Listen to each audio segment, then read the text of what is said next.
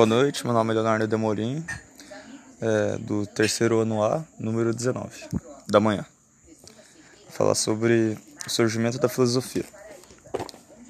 A, a filosofia surgiu a partir da criação da polis, que consistia em viver livre dos deuses gregos, vivendo da sua maneira ideal. Surgiu por volta de mais ou menos 6 a.C.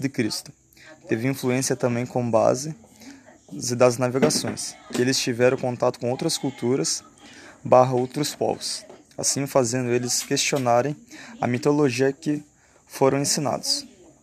Mitologia consiste em uma tentativa de explicar a existência de tudo, porém, sem precisar explicar esses fatos históricos, barra provar a existência desses fatos.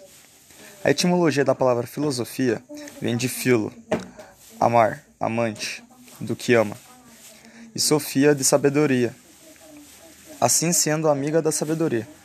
A filosofia é considerada a mãe de todas as, as ciências, pelo fato de vários filósofos, filósofos terem abordado matemática, biologia, física, química, etc., como outros meios de conhecimento envolvendo a filosofia. E com e com o estudo e anotações desses filósofos é possível termos uma base de cada ciência, de cada ramo da ciência, como a física, a biologia e a matemática. Essa é a síntese da aula 1.